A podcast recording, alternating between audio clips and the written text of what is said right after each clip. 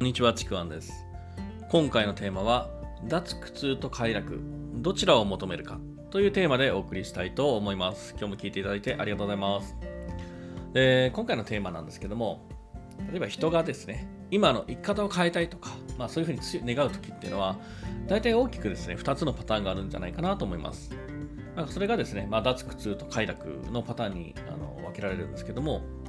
本当に脱苦痛っていうのは、もう今の状況が嫌で嫌でも苦痛でしょうがない。だからこの状況から抜け出したいんだ。そのために生き方を変えたいんだっていうですね。まあ、例えば、まあ、そうですね、会社員だったとしたら、なんかもうブラック企業で奴隷のように働いてて、もうなんか未来が見えないとか、なんかもう人間関係でいじめられてもう嫌だとかね。まあ、そんな風にこう今の苦痛から逃れたいとか。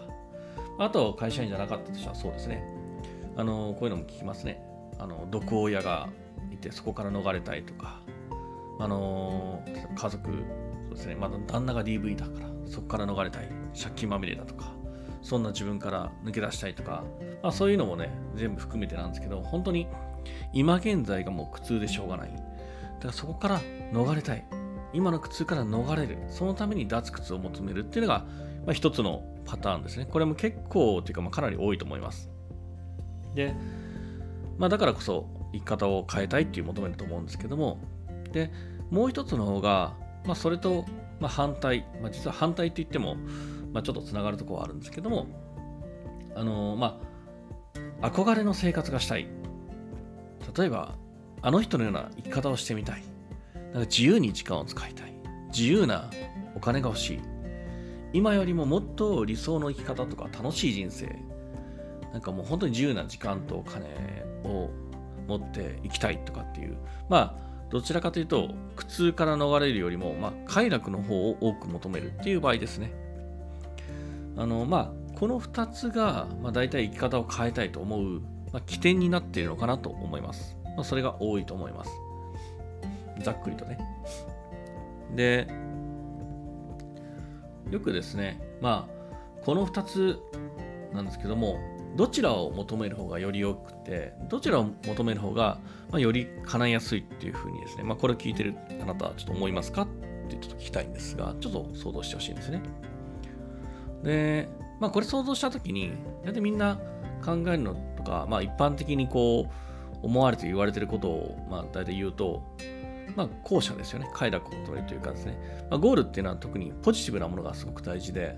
まあ、だから憧れとか理想を口にしよう。まあ、それを具体化しよう。それが大事っていうような、そんな解釈になるんですね。すごく一般的に言われてることを解釈すると。で、これって、まあ別に、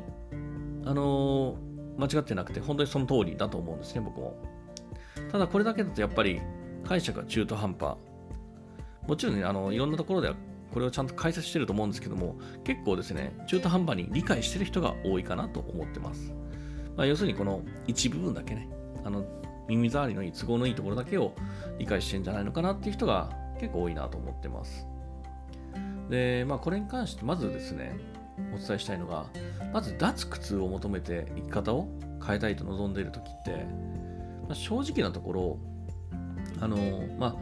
苦痛から逃れるための行動っていうか、それって起点にはなるんですね。あ、もう生き方を変えたいっていう思う起爆剤というかね、その起点にはなるんですけども、じゃあそれを継続させて生き方を変えるまで持っていくのって実は結構難しいんですね。でこの理由っていうのはまああのー何度も語っているところではあるんですけども人ってやっぱ環境に慣れるものであってあのその環境に慣れて、まあ、それが自分の普通の状態になっていくんですね。たとえそれが今苦痛の状態だったとしてももうそれを今過ごしてるからそれが今普段の状態自分の状態なんですね。まあこれがあの自分のコンフォートゾーンになってるっていうような状態です。それが当たり前の状態ですね。あの、まあ、コンフォートゾーンっていうのは、まあ、自分がいて心地よい場所、状況のことなんですね。まあ、これ実は苦痛快楽には関わらずです。あの慣れた環境っていうことなんで。で、それってこれまでの、まあ、環境によって、あの行動によって、意識によって作られている、まあ、本当その場所とか状況なんですね。で、何か新しい生き方をしようとする、生き方を変えようとするときって、やっぱりその今までいる自分の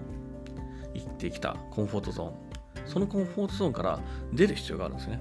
コンフォートゾーンを超えなきゃいけないんですよ。そのゾーンから出なきゃいけない。でそこから出るためにはあのかなり無意識のね抵抗があるんですよねだって心地よい場所だもんまあそれが苦痛であったとしてもあの新しいことを始めるってそれがかなり抵抗あるものなので、まあ、このコンフォートゾーンについてはですねまた別音声でも語っていくので、まあ、そちら聞いてみていただければいいかなと思いますで、まあ、そのですね自分のコンフォートゾーンから出るにはやっぱエネルギーとかパワーが必要なんですねでなのに苦痛から逃れるときって、まあ、さっき言った最初の起爆剤としての、まあ、なんかエネルギーは湧いてくると思うんですね。ここから抜き出したい、もう嫌だっていうね。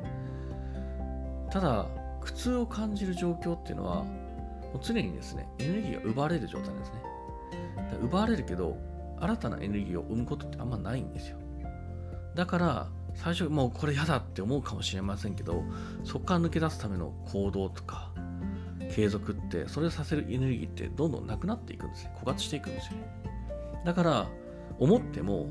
生き方を変えるっていうコンフォートゾーンを抜け出せるまでに至らないことが多いです。だから苦痛から逃れるっていう、まあ、その求めることっていうのは生き方を変えたいと望むきっかけにはなるんですけど生き方を変えるまでのエネルギーにはならないんですよね。